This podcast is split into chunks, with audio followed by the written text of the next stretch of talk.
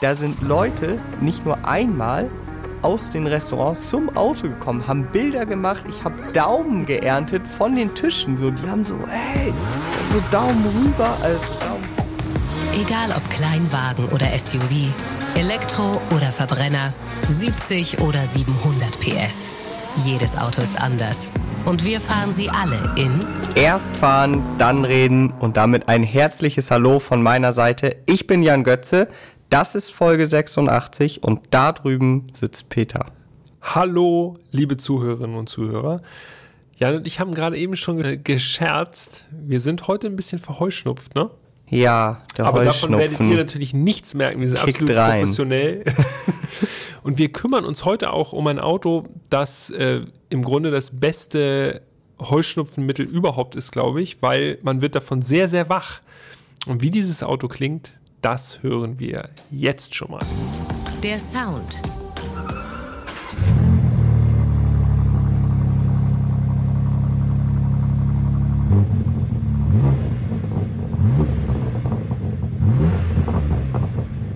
Es klingt sportlich. Es klingt sportlich und für die, die sich so ein bisschen besser in den Sounds auskennen, die werden wahrscheinlich schon eine gewisse Verwandtschaft zu äh, zum Beispiel BMW M4 oder M3 erkannt haben, so akustisch. Ja, es ist ein BMW, den wir heute fahren. Ja, und nicht irgendeiner, sondern der neue BMW M2. Uh, mit dem Baucode G87. Ein kontrovers diskutiertes Auto. Allerdings, ja. Es ist die zweite Generation des BMW M2 und ja, nachdem die BMW-Fans so einiges durchmachen mussten äh, in den vergangenen Jahren, so Riesennieren. genau Frontantrieb beim Einser, Stimmt, ja. gewagte Designs la iX, all Darüber haben sowas. wir auch schon gesprochen. Ne? Ja, absolut. XXL Nieren haben wir auch schon thematisiert. Allerdings, alles schon dabei gewesen. Ja, nach diesen ganzen Kontroversen ist ja der M2 eigentlich, möchte man sagen, ein BMW, wie er im Buche steht. Stimmt. Rein Sechszylinder, längs verbaut, Hinterradantrieb und für die Hardcore-Fans sozusagen auch noch in der Handschaltoption verfügbar. Allerdings kostet das dann ein bisschen Aufpreis.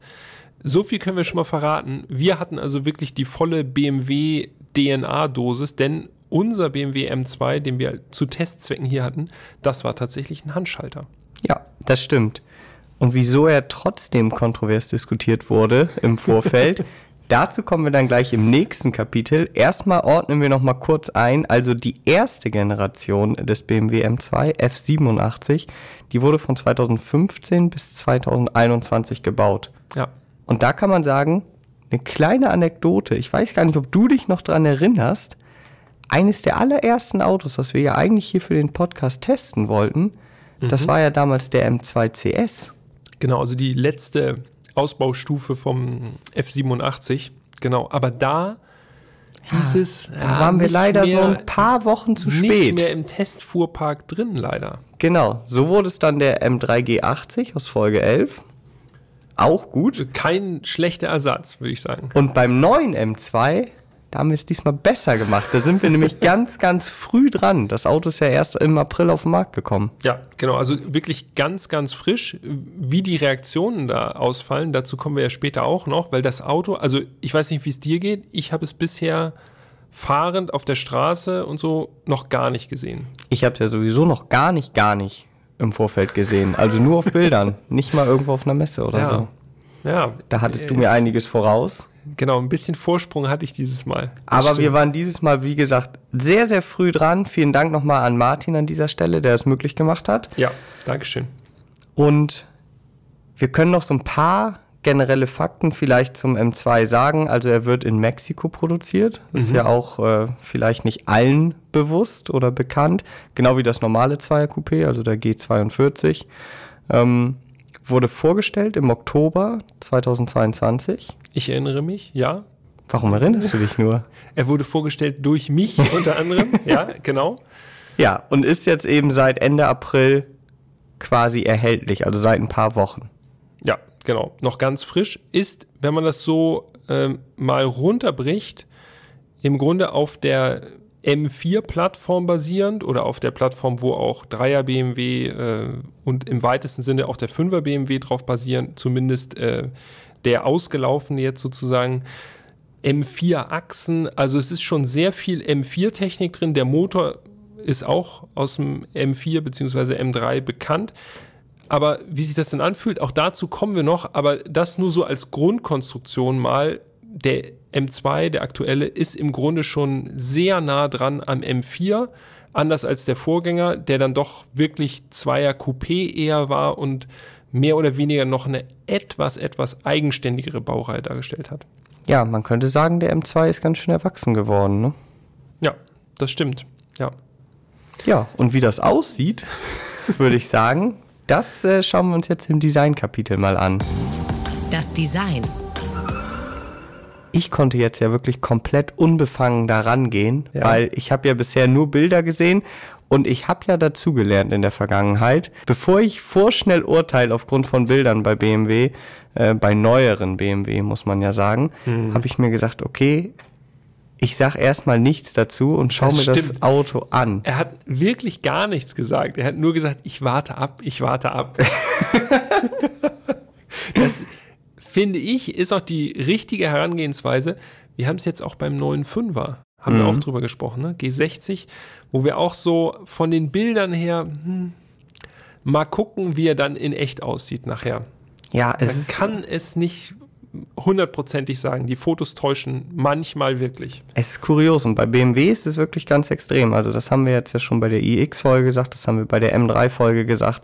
Äh, einige Autos, die brauchen vielleicht auch ein bisschen Zeit oder man muss sie erstmal im Straßenverkehr sehen, regelmäßiger sehen und dann denkt man, ja okay, es sieht doch anders aus als auf den ersten Bildern.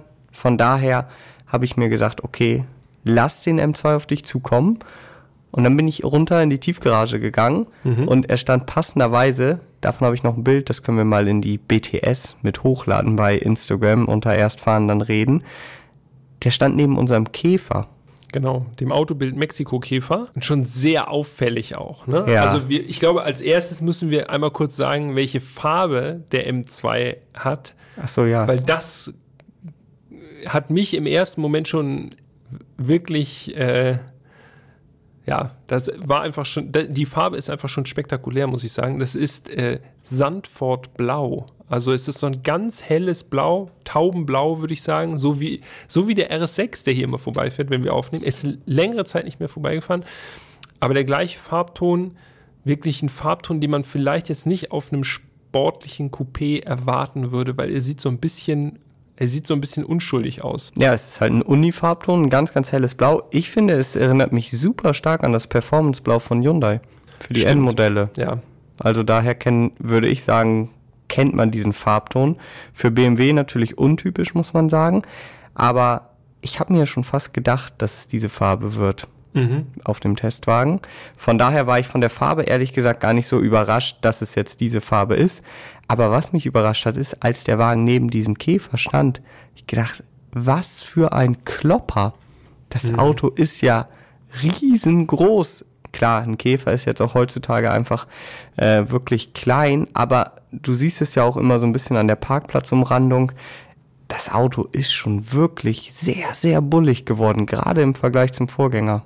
ja, das stimmt. Der Vorgänger hatte noch so was ansatzweise zierliches, obwohl er natürlich auch verbreitert war und so, aber also beim neuen M2 fällt es doch schon auf, der ist wirklich, wirklich klotzig unterwegs. Ne?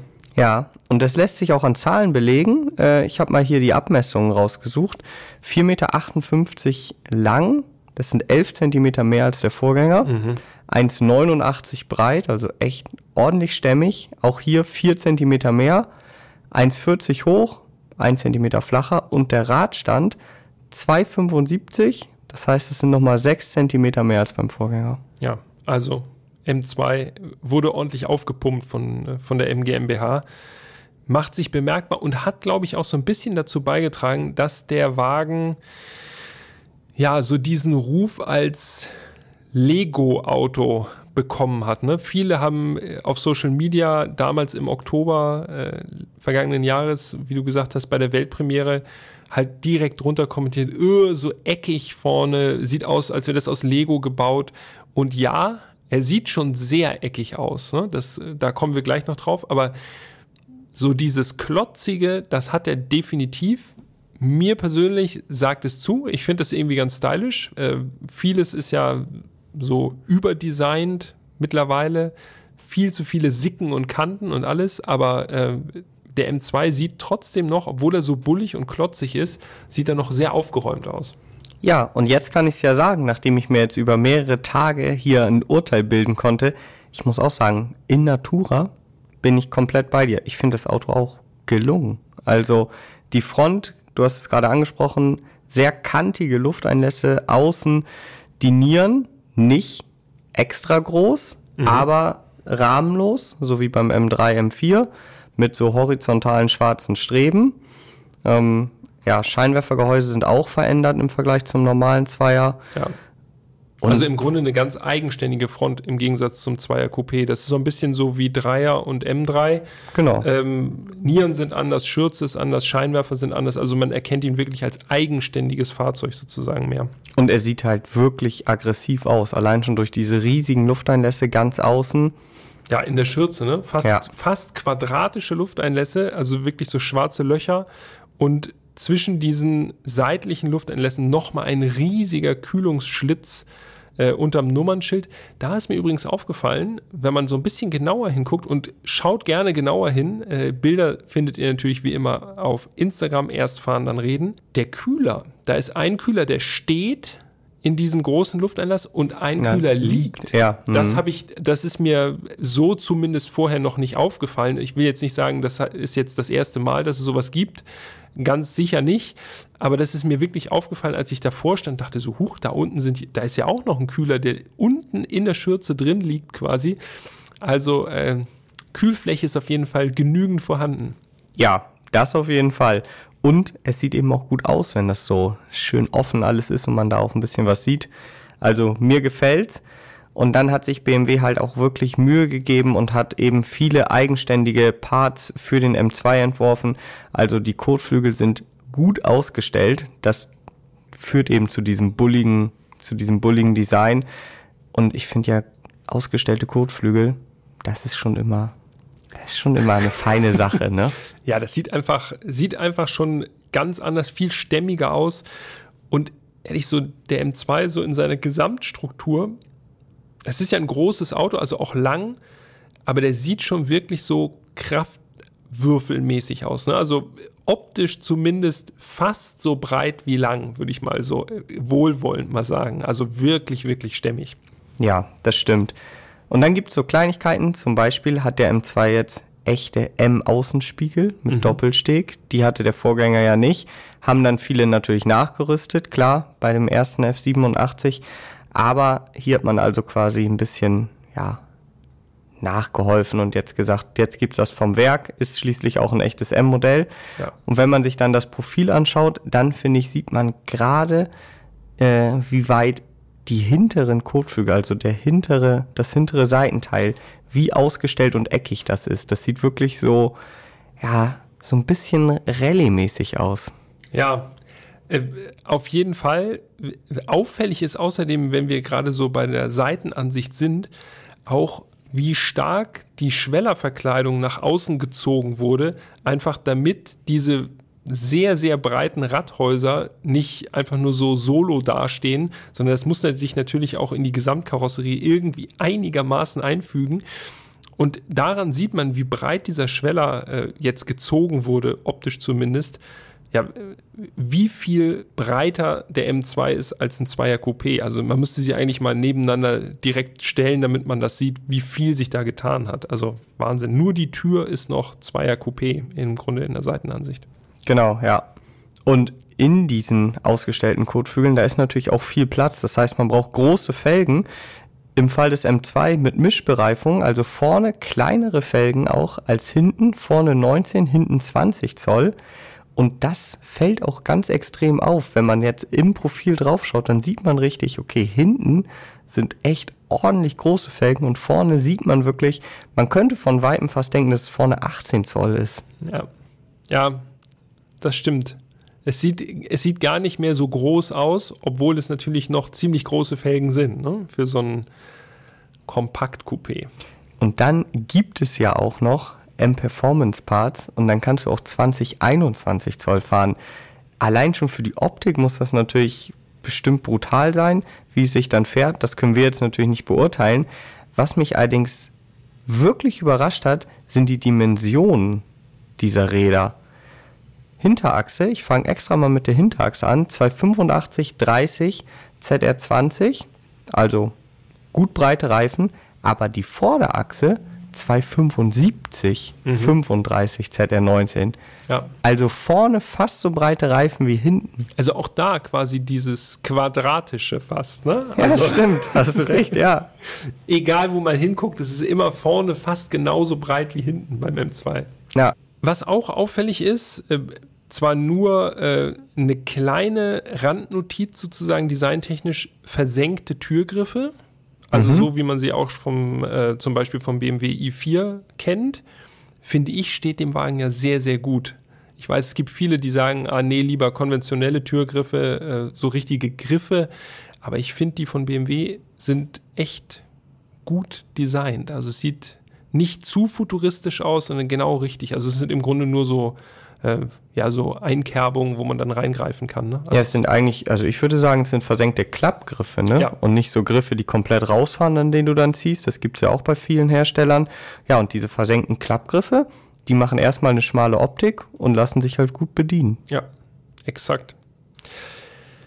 Gut, dann gehen wir mal äh, nicht ohne noch einen Blick auf das Carbondach geworfen zu haben. Da denke ich natürlich immer gleich an M3 CSL zurück. Der erste mit Carbondach. Ja. ähm, das hatte unser Testfahrzeug aus, ist nicht auch, ist nicht standardmäßig verbaut, sondern eine Option. Kostet 2600 Euro. Genau. Äh, sieht optisch, würde ich sagen, gut aus bringt natürlich aber auch nochmal den Schwerpunkt ein bisschen weiter nach unten. Also es hat auch tatsächlich einen Sinn und nicht nur, ja, ist nicht nur ein Gimmick. Spart 6 Kilo, habe ich gelesen. Mhm. Oh, 6 Kilo, das ist gut. Immerhin. Okay, jetzt schauen wir uns das Heck an und ich kann sagen, ich war damals ja bei der Fahrveranstaltung zum M240i, also dem normalen Zweier Coupé. Und da muss ich ja sagen, beim normalen Zweier Coupé finde ich ist das Heck jetzt nicht unbedingt die Sahneseite. Nee, stimmt. Das liegt für mich hauptsächlich daran, dass diese 3D-Leuchten, wie BMW ja sagt, für meinen Geschmack zu weit außen und zu weit unten platziert sind. Es sieht so ein bisschen aus, als wären die mal, als wäre das Heck mal so angeschmolzen, genau, dann wären die so runtergelaufen, dann wäre es wieder mhm. verhärtet und dann sind die einfach da geblieben. Das nur war so für mich so im Hinterkopf und beim M2, ich habe mir das Auto jetzt so oft von hinten angeschaut, muss ich sagen, finde ich, das Heck ist die Sahneseite. Also sie haben es hinbekommen, die Leuchten an sich sind zwar gleich, außer dass sie dunkler gefärbt sind, aber darunter werden die jetzt durch diese extrem breiten Kotflügel mit der Schürze aufgefangen und dadurch steht das Auto viel stimmiger da. Es wirkt so ein bisschen so, also ich stimme dir absolut zu, es wirkt so ein bisschen so, als hätten sie das Zweier Coupé so designt, weil sie schon wussten, wir machen den M2 so breit, dass das mit diesen Rückleuchten gar nicht mehr so ins Gewicht fällt. Ja, vielleicht war es so. Also, ich gebe dir recht, es sieht schon sehr, sehr gut aus. Es ist alles, äh, also ich finde, dass es optisch viel, viel besser aussieht als beim Zweier Coupé und auch einfach, es gibt einen komplett anderen Look nochmal durch diese breiten Radhäuser. Ja, und immer wieder auch beim Fotos machen habe ich so gedacht, so, und jetzt gehe ich nochmal nach vorne, habe ich an der Front ein paar Fotos gemacht, dann bin ich immer wieder ans Heck, weil ich dachte, ey, von hinten sieht der so stämmig aus. Das liegt nicht nur an den ausgestellten Kotflügeln, sondern auch daran, dass der M2 4 wirklich dicke Rohre in der Mitte hat, ne? Also ja. mittig. Also im Grunde, da wird nochmal die Verwandtschaft sehr, sehr deutlich zum M4. Das ist im Grunde M4-Technik in ein vermeintlich kleineres Auto gebaut. Also ist schon wirklich ein sehr, sehr sportlicher Anblick, würde ich sagen. Hinzu kommt, dass die Schürze auch spektakulär gestylt ist. Da sind dann so äh, diese Reflektoren, die stehen dann so hochkant in so angedeuteten Luftauslässen rechts und links unter den Rückleuchten. und da sind wilde Kanten nochmal in der, in der Schürze hinten drin, die auch so ein bisschen so diese quadratischen Formen von der Front nochmal aufnehmen. Finde ich, äh, sieht auf jeden Fall spektakulär aus. Äh, ob das jetzt jedermanns Sache ist, das äh, wage ich nicht zu, äh, nicht zu sagen, aber ich finde auf jeden Fall, es sieht wirklich besonders aus. Das kann man, glaube ich, sagen. Also es ist nicht so eine standard langweilige sportliche Heckschürze.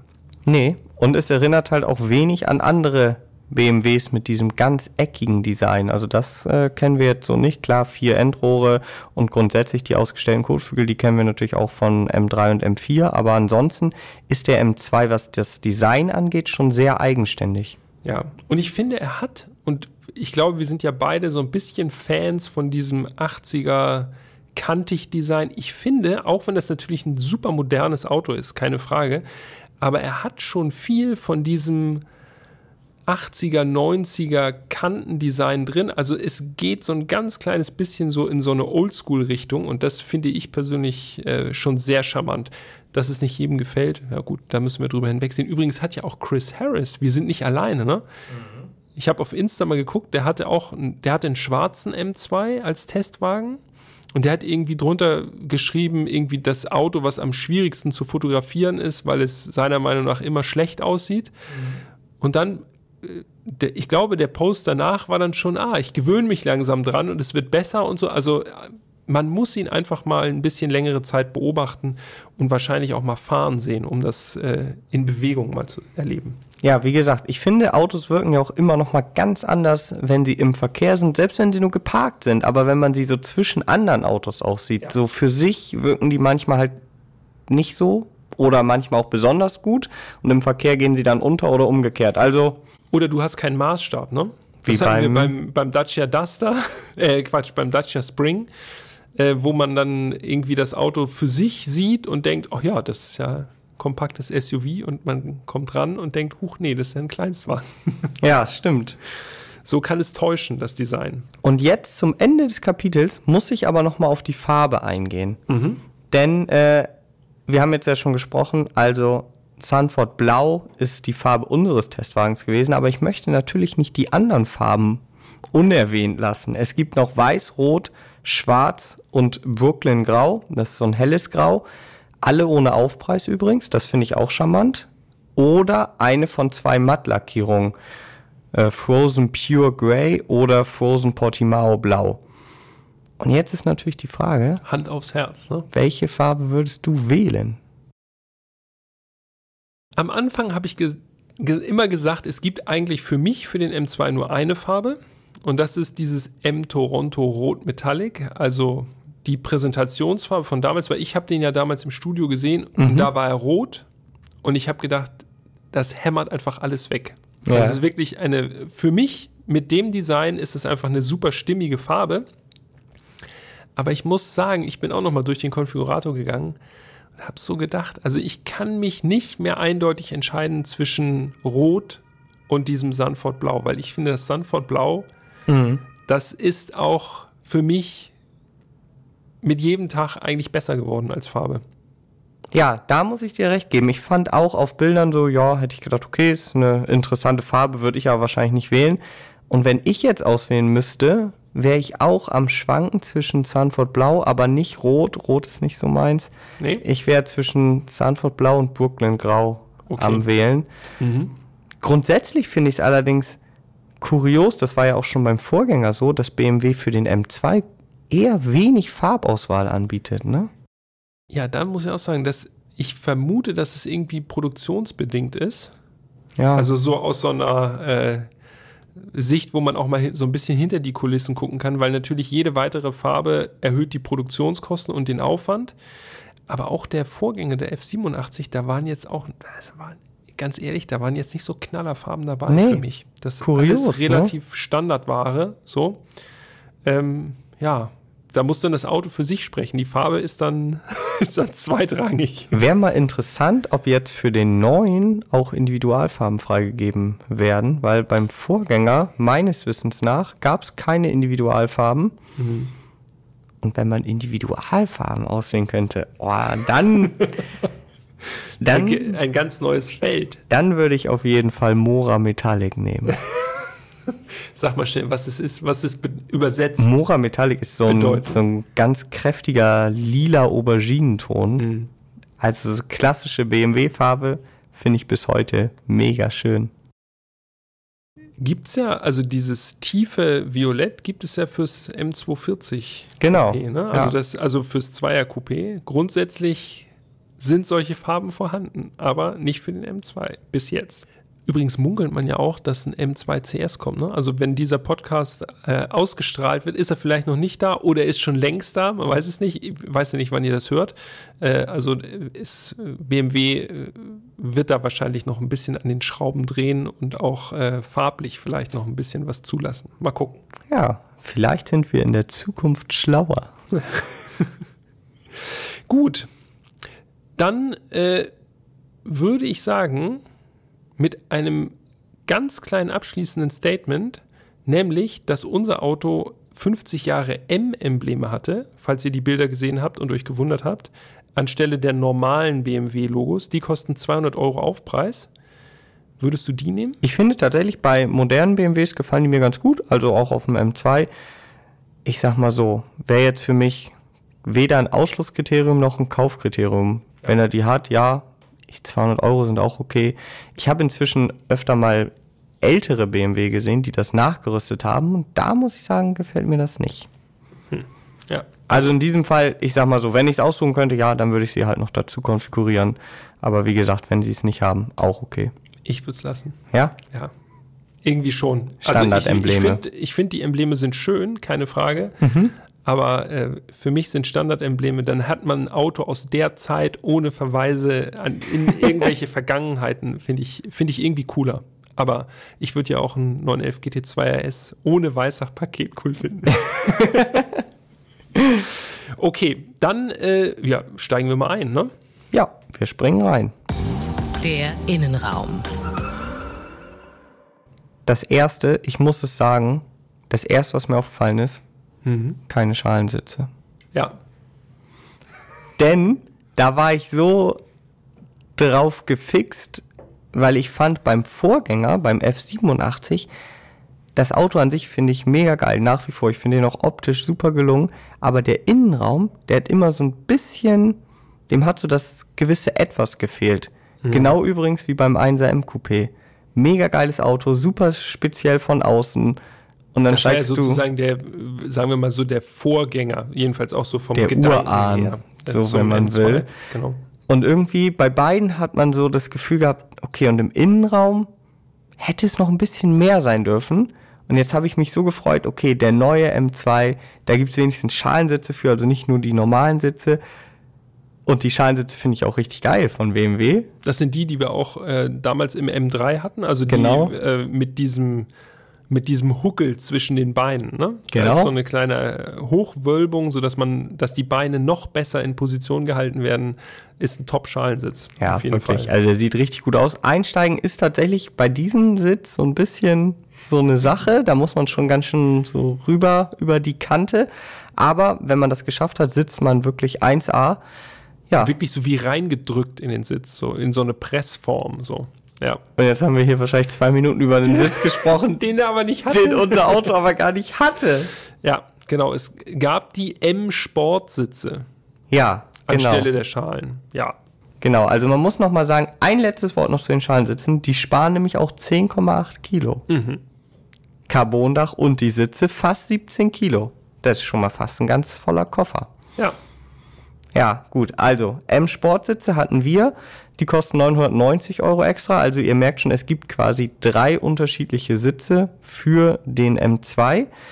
Was ich gut fand bei diesen Sitzen ist, die sind sehr schön designt. Man hat so dezent, also unser Fahrzeug hatte Leder Vanaska schwarz mit Exklusivakzent und Exklusivakzent bedeutet unter anderem, dass eben außen an der Schulter beim Sitz, beim Fahrer die linke Schulter rot und die rechte blau, beim Beifahrer ebenso, äh, halt diese M-Farben so in den Sitz eingelassen sind. Ja, sieht schick aus. Sieht man auch von draußen gut, ne? Also es Genau. ist, äh, ist auf jeden Fall ein Hingucker, so ein optisches Highlight im Innenraum und gibt dem Ganzen auch ein bisschen mehr Farbe und korrespondiert auch gut mit dem Rest des Innenraums, der größtenteils schwarz gehalten ist. Logischerweise, das ist ein sportliches Auto, da hat man äh, nur sehr, sehr selten ganz helle Innenräume. Ähm, und diese M-Farben tauchen überall mal wieder auf, eben auch auf dem Sitz. Ja, genau. Außerdem M2-Logo im Sitz, also in der Rückenlehne, ist auch beleuchtet. Das finde ich ist auch ein netter Touch. Und man sitzt gut in diesen Sitzen. Also ich finde, die sind bequem, bieten trotzdem ganz guten Seitenhalt. Also ich finde, so bei richtig schnell gefahrenen Kurven hätte es mehr Seitenhalt sein können für meinen Geschmack. Außerdem, es soll jetzt wirklich, es ist, es ist Meckern auf hohem Niveau, aber man könnte ein bisschen tiefer sitzen. Ja, grundsätzlich ist die Sitzposition im M2 schon tief, aber tiefer es geht, geht immer. immer. tiefer. Ja, aber es ist so, ja. ich steige in manche Autos ein und dann denke ich so, ah, ich versuche den Sitz mal tiefer zu machen. Und wenn es dann nicht geht, dann ist es so, ah, okay, hätte schon noch ein bisschen tiefer sein können. Ne? Ja, gebe ich dir recht. Ich kann mich noch sehr gut erinnern an dieses, ähm, ich habe das damals, glaube ich, so Track-Tool-Feeling genannt in dem M3, den ja. wir damals hatten. Und das war wirklich, man steigt ein und man denkt, boah, also tiefer geht's jetzt einfach auch gar nicht mehr so richtig. Und das wäre dann so ein Auto, wo man nicht das Gefühl hätte, wo man einstellt und sagt, ah, jetzt genau. erstmal tiefer, so man sitzt ja. so und dann sagt man, alles klar, das passt. Ja. Also von daher, wenn ihr wirklich Freunde von sehr, sehr sportlichen äh, und tiefen Sitzpositionen seid, dann überlegt euch, äh, diese Schalensitze zu bestellen. Allerdings wird das ziemlich teuer die mhm. zu bestellen. Denn es gibt sie nicht einzeln, obwohl der Konfigurator sie einzeln ausweist für 5000 Euro. Ja. Aber man kann sie nicht nehmen. Nee, wenn du sie dann nehmen willst, dann musst du das M-Track-Paket bestellen. Ja, und das kostet dann gleich wieder 14.000 Euro. 14.500 Euro. Ja. Da sind dann, viel. da sind natürlich noch ein paar andere Sachen drin, also nicht nur die Schalensitze, da sind außerdem noch äh, das Carbon-Dach ist da drin, M-Drivers Package ist da drin, Carbon-Zielleisten. km/h Höchstgeschwindigkeit. Ganz genau, das, aufschlüsseln. Ja, das genau. bedeutet genau. M-Drivers Package, genau. Äh, Carbon-Zielleisten im Innenraum und äh, Semislicks. Ja, also alles, was man auf der Rennstrecke braucht oder vielleicht in manchen Fällen noch nicht braucht, aber haben möchte. Auf jeden Fall äh, ist das eine, glaube ich, auch viel gewählte Option. Ja, könnte ich mir auch vorstellen. Ja, äh, die Farben auf den Sitzen äh, haben wir schon erwähnt. Also ich schließe mich dir an. Ich finde, die Sitze sind schon sportlich, aber bieten auch noch viel Restkomfort. Also längere Strecken sind damit überhaupt kein Problem, wobei man sagen muss, dass die auch mit den Schalensitzen kein großes Problem sind.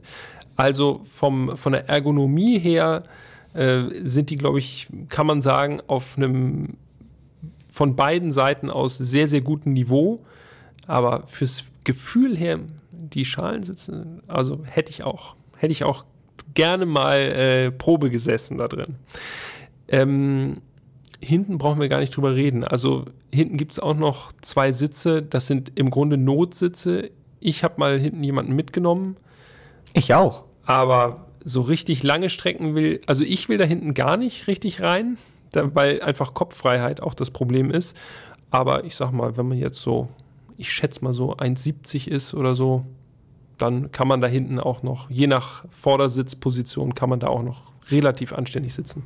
Also sowohl meine Frau als auch meine Mutter konnten hinten beide gut sitzen. Die sind aber auch beide unter 1,70. Von daher würde ich deine These einfach mal so äh, unter, unterstützen und sagen, ja, bis 1,70 passt das auf jeden Fall. Ja, also äh, da muss man auch ein bisschen relativieren. Also für so ein wirklich sehr, sehr sportliches Coupé Sitze zu haben, wo man auch mal jemanden mitnehmen kann. Also auf Reisen würde ich jetzt nicht damit gehen, aber äh, durchaus noch einen gewissen Praxisnutzen da hinten. Ja, also man sitzt hinten besser als in einem 911. Weil da sitzt man Definitiv, wirklich gar nicht ja. hinten. das stimmt. Und wenn man jetzt mal so den Blick von den Sitzen wegnimmt und mal so durchs Cockpit schweifen lässt, dann sieht man viel M4. Ja. Also eigentlich, muss ja ehrlich sein, eigentlich nur M4. Also wir haben diesen dieses Breitband-Display bestehend aus zwei Displays eigentlich. Das hat die gleichen Anzeigen wie im M4. Das Lenkrad ist das gleiche wie im M4, also dieses M-Lenkrad, dieses typische mit diesen kleinen roten M1, M2-Tasten, wo man die Fahrprogramme dann sich selber konfigurieren kann und anwählen kann. Ja, es ist einfach M4. Ja, aber es ist halt einfach ein gutes BMW-Cockpit. Man hat noch ausreichend Tasten für gewisse Funktionen, muss nicht alles über den Touchscreen bedienen, kann aber alles über den Touchscreen bedienen, hat aber gleichzeitig auch noch den iDrive-Controller. Also ich finde vom, vom Bedienkonzept ist nach, nach wie vor BMW für mich ganz vorne mit dabei. Ich muss allerdings eine kleine Einschränkung machen, dieses Live Cockpit Professional, was du angesprochen hast, also diese Display-Landschaft vor mhm. einem. Ich finde, die Auflösung ist super, es ist mega gut zu bedienen, habe ich ja gerade gesagt, entweder per Touch oder per iDrive. Es hat sehr, sehr viele Funktionen und trotzdem kann man sich da relativ schnell reinfuchsen. Aber ich finde es optisch nicht so geil. Also, nee. wenn man drauf schaut, ist es cool, wenn also es an ist. Die Grafiken nee, oder das, den Monitor. Den Monitor an sich. an sich. Ich finde, das ist halt einfach so ein langer, ja, so ein langer Displayschlauch. Das ist so ein Brett. Keine Hutze oder so mhm. drüber. Und ich finde zum Beispiel zu so einem cleanen Interieur wie bei dem iX passt das mega gut. Da hast du fast gar nichts im Innenraum und dann passt das halt so, es wirkt so futuristisch. Ja. Aber bei so einem, ja, bei so einem sportlichen BMW, vielleicht noch so klassisch angehaucht, da hätte ich vielleicht lieber einen Digital-Tacho noch mit Hutze. Ich finde zum Beispiel auch beim Dreier das Vor-Facelift vom Innenraum her gelungener als das Facelift-Modell. Hm. Ja, ich gebe dir recht. Und das ist also nur die Bildschirm, Optik jetzt. Dieser, ja, genau. Also die Grafiken finde ich mega. Ja. Und die nehmen übrigens auch wieder dann die M-Farben nochmal auf. Also das finde ich wirklich super gut umgesetzt. Auch so, auch so eine schöne Type, auch so eckig und so richtig so kantig alles. Passt super gut. Aber diese, dieser Doppelmonitor steht da halt einfach so ein bisschen verloren in der Landschaft rum. Auf der anderen Seite, wir sind nicht repräsentativ, Jan, denn ich wurde an der Ampel angesprochen, auf der ersten Fahrt, Fenster runtergemacht, war ein Typ nebenan, der einfach nur gesagt hat, ey, dieses Display, das finde ich ja so geil. Und ich sitze im M2 und denke so, äh, okay. ist jetzt das, worauf ich am wenigsten genau, also das habe. Könnt ihr auch, also das könnt ihr einfach ausbauen von mir aus, aber Aber das Display kommt offensichtlich auch bei manchen Leuten richtig, richtig gut an. Ja, ich glaube schon, dass das, wie gesagt, ich finde ja auch von der, von der Bedienung und wenn du da drauf schaust und so, alles super. Es ist einfach gerade im ausgeschalteten Zustand, ist es so, wo ich sage. So ein schwarzes. Ja, es ist halt Display irgendwie einfach, einfach ein bisschen zu plump. Ja. Ja, kann man so sehen. Wie seht ihr das? Das würde uns natürlich auch mal interessieren. Schreibt uns gerne nicht nur dazu, sondern auch sonst an podcast.autobild.de. Lasst uns eure Meinung wissen. Ähm, und dann landet ihr direkt bei Jan und bei mir im Postfach. Und äh, ja, wir, wir machen mal weiter, denn das eigentliche Highlight im Innenraum, zumindest bei unserem Testwagen, ist ja eindeutig die Mittelkonsole mit dieser BMW-typischen Bedieninsel. Und da vermutet man normalerweise den Gangwahlhebel von der 8-Gang-Automatik. Aber in diesem Fall, ich habe es ja schon gespoilert, war da eben ein klassischer BMW-Schaltknauf noch zu finden, was wirklich ein ungewohnter Anblick ist, ehrlich gesagt, so mittlerweile, aber auch ein sehr schöner Anblick. Ja, also das ist wirklich so für alle, die schon mal äh, in das in das Vergnügen oder das Vergnügen hatten, so ein, so ein BMW-Handschalter, einen sportlichen BMW-Handschalter zu fahren. Man packt diesen, diesen, diesen Schaltknopf an und es ist wirklich wie nach Hause kommen. Hattest du auch dieses Gefühl, äh, alleine so beim Anblick von dem Handschaltknauf, ist es so ein bisschen so, als wäre man in der Zeit zurückversetzt, weil es auch so ein komischer Kontrast ist zwischen diesem erwähnten Doppeldisplay und man weiß ja, das ist ein ganz modernes Fahrzeug, das dieses Jahr erst rausgekommen ist. Und dann sieht man diesen Schaltknopf und denkt so, komisch, als als wäre man zurückgebeamt ins Jahr, ich weiß nicht, 2005 oder so. Ja, ja, das stimmt. Vor allen Dingen, weil der Schaltknopf gefühlt auch wirklich aus 2005 ist. Ja, genau. Es ist dieser ganz klassische. Er sieht fast so aus wie der vom M3 GT, ne? Ja, es ist dieser ganz klassische BMW M-Schaltknopf mit dem Schaltschema obendrauf. Glattleder, recht kurz, Das Einzige, was mir aufgefallen ist, der ist nicht beleuchtet, ne? Naja, komm. Ja, aber das hatten sie früher. E39 Stimmt. M5 hatte das. Keine Das- Beleuchtung. es ist äh, Leichtbau. Leichtbau. Wahrscheinlich gibt es da irgendwie das Kabel, der Anschluss, den gibt es gar nicht mehr. ja, wahrscheinlich. Oder das Display zockt zu viel Strom. Genau. Nee, aber ansonsten äh, wirklich ein klassischer Anblick. Dieser Schaltsack auch mit M-farbenen Nähten wieder, also hellblau und rot, äh, ist schon ein stimmiger Anblick. Ja, definitiv. Das M-Lenkrad, das ist auch aus den meisten aktuellen M-Modellen bekannt. Du hast es ja schon angesprochen. Die sind bei BMW immer sehr dick aufgepolstert, ne? Ja. Da haben wir auch schon in der M3-Folge drüber gesprochen. Ist Geschmackssache. Ich finde es teilweise ein bisschen zu dick. Ja, es ist so, also ich habe ja wirklich große Hände, so, aber selbst mir taugt das ein bisschen, ein bisschen weniger dick aufgepolstert. Ich habe irgendwie das Gefühl, ich greife irgendwie so jemanden so am Arm fast, so von der Dicke.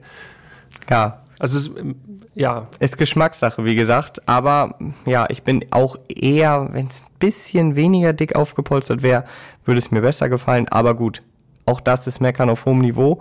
Man hat links und rechts neben der Lenkradspange die M1 und M2 Tasten. Da kann man sich halt äh, die Modi so konfigurieren, wie es einem beliebt. Und dazu muss man ja sagen, auch das haben wir schon beim M3 gesagt, aber es ging mir wieder so, wenn es eben nur ein Testwagen ist, den man eben zwei Wochen fährt, dann macht man sich zwar die Mühe, das zu machen, aber dann finde ich schon, ist es sehr erschlagend, diese ganzen Fahrmodi und Einstellungsmöglichkeiten. Ich glaube, es ist natürlich anders, wenn du dieses Auto kaufst, dann wirst du dich damit auseinandersetzen, dann, Dann wirst du die, du dich über die Modi genau einstellen, so wie du sie brauchst, aber in zwei Wochen ist es kaum zu erfahren, erstmal alles auszutesten, auch die ganzen Kombinationen, weil es geht ja nicht nur darum, Sport an oder Sport aus, dann kannst du den Motor in drei verschiedenen Stufen einstellen, die Lenkung, die Bremse, das Fahrwerk, Zwischengas und das alles aber auch an, aufeinander abzustimmen. Und ja, du willst ja nicht alles immer nur Vollattacke haben. So. Es Nein. Ist, das ist schon so, dass, also für, selbst für mich ist es im ersten Moment erschlagend. Ja, und da, also das will wirklich was heißen, weil Herr Götze probiert sonst wirklich jedes Untermenü aus. Ja, das stimmt. ja, wirklich. Und wie gesagt, wenn man, glaube ich, sein eigenes Auto hat, dann macht das richtig Bock, weil man sich da so reinfuchsen kann und wahrscheinlich nach jeder Fahrt wieder was Neues spürt und denkt, ja, okay, dann probiere ich nochmal das mit dem zu kombinieren und so. Aber in dem Testwagen, klar, die sind vorkonfiguriert, dann drückt man da drauf und man hat dann eben die Modi unterschiedlich schon mal am Start.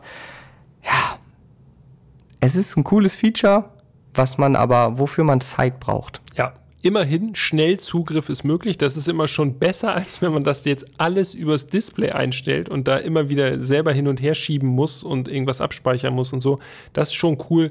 Und außerdem kannst du es auch mit der M1, M2-Taste anmachen, ausmachen wieder. Ne? Also Ja, dann bist du stimmt. wieder im normalen Fahrmodus, den du vorher angewählt hattest. Also das ist schon, ist schon irgendwie ganz clever gemacht, finde ich. Wir haben ja schon gesagt, Handschalter, das heißt, es gibt keine Schaltwippen am Lenkrad. Und ich habe was entdeckt am Lenkrad. Da sind nämlich, da wo die Schaltwippen sind, sind so Löcher geblieben. Und im ersten Moment habe ich gedacht, ja, okay, keine Schaltwippen. Aber mit zunehmender Dauer habe ich diese Löcher da immer gefühlt am Lenkrad und gedacht, ey, bitte, warum sind denn da keine Blindstopfen drin? Wenn man schon Handschalter anbietet, dann wird doch so ein Plastikteilchen dafür irgendwie im Angebot sein. Da habe ich gedacht, diese Löcher, die hätte ich gerne zu. Wenn ich schon den Handschalter habe, dann möchte ich da auch nichts hinten am Lenkrad spüren. Ich habe da gar Das nicht ist ein hingepackt. Detail nur. Ich habe da nicht hingepackt. Nee? Nee, ich kann es nicht mal Gut gemacht. Ja, meine, meine Finger sind so lang, da komme ich ja immer ran. Auch wieder meckern auf hohem Niveau. Und dann gibt es noch ein Detail in den Türtafeln. Da ist Mhm. nämlich noch so ein M-farbenes Element eingelassen. Ja, es ist ein Designelement, Ja. beleuchtet auch. Mhm. Und ist dir aufgefallen, das fungiert auch als äh, Ausstiegswarnung. Also das leuchtet, es pulsiert so rot. Ja.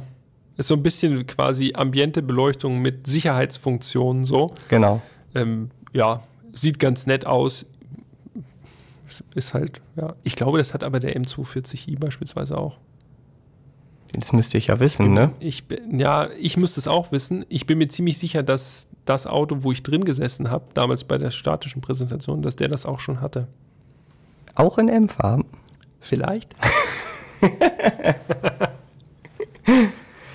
Was auf jeden Fall unser M2 ebenfalls hatte, auch das ist nicht neu, aber immer noch ein schönes Detail, wie ich finde, die Sicherheitsgurte mit M-Farbe und zwar so ganz leicht dezent eingewebt. Auch das haben wir schon beim M3 besprochen, aber das sind so diese schönen kleinen Details, die mir sehr, sehr gut gefallen. Ja, definitiv. Also alles schön aufeinander abgestimmt. Und damit sind wir im Grunde auch durch mit dem Innenraum. Ich glaube, wir haben so gut wie, also dafür, dass es ein grundsätzlich bekanntes Cockpit ist, haben wir uns richtig, haben wir uns richtig Mühe gegeben und reingehängt ins Cockpit. Ich würde sagen, wir kommen jetzt mal zu den wesentlichen Sachen, nämlich äh, zu den technischen Daten, oder? Das machen wir. Das Datenblatt. Und der Motor, der S58 Motor, auch der ist ja bekannt. Beispielsweise aus M3 und M4, auch aus X3M, X4M. Es ist ein 3 Liter rein 6-Zylinder Biturbo. Und im M3 und M4 leistet er im Normaltrim 480 PS. Und dann gibt es die Competition-Modelle mit 510 PS. Im M2 gibt es einen ganz kleinen Respektabstand, 460 PS. Wobei man natürlich auch sagen muss, dass dieser Motor, den gibt es ja übrigens auch noch im M4 CSL beispielsweise, Ja. 550 PS dann sogar, der wurde jetzt schon mehrfach auch gemessen und hat gut nach oben gestreut. Ja, ich glaube, das ist auch, ähm, also wenn man das jetzt so aus der Rückschau jedenfalls den Vergleich hat zu dem M3, den wir damals hatten, das war ja ein Competition, also mit 510 PS und jetzt dieser 460 PS Motor, also natürlich auch mit dem zeitlichen Abstand, aber große Unterschiede konnte ich da jetzt auch nicht großartig rausfiltern, so. Ja, das Das ist man wirklich, schon nebeneinander stellen müssen wahrscheinlich. das ist dann eher auf die, auf das Getriebe zurückzuführen, weil der M3 war ja Achtgang äh, Automatik. Genau. Und wir hatten jetzt ja eben die Handschaltung, haben wir gerade angesprochen. Ich muss sagen, dieser Motor, das ist jetzt schon mal an dieser Stelle, der Motor ist wirklich eine Macht, ne? Ja. Also, und das sage ich als ausgesprochener Saugmotor-Fan, aber der hat wirklich dieses Drehmoment 550 Newtonmeter, das ist so richtig, also der schiebt einfach so richtig schön an.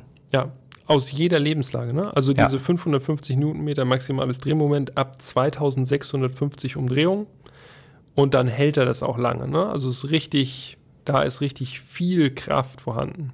Ja.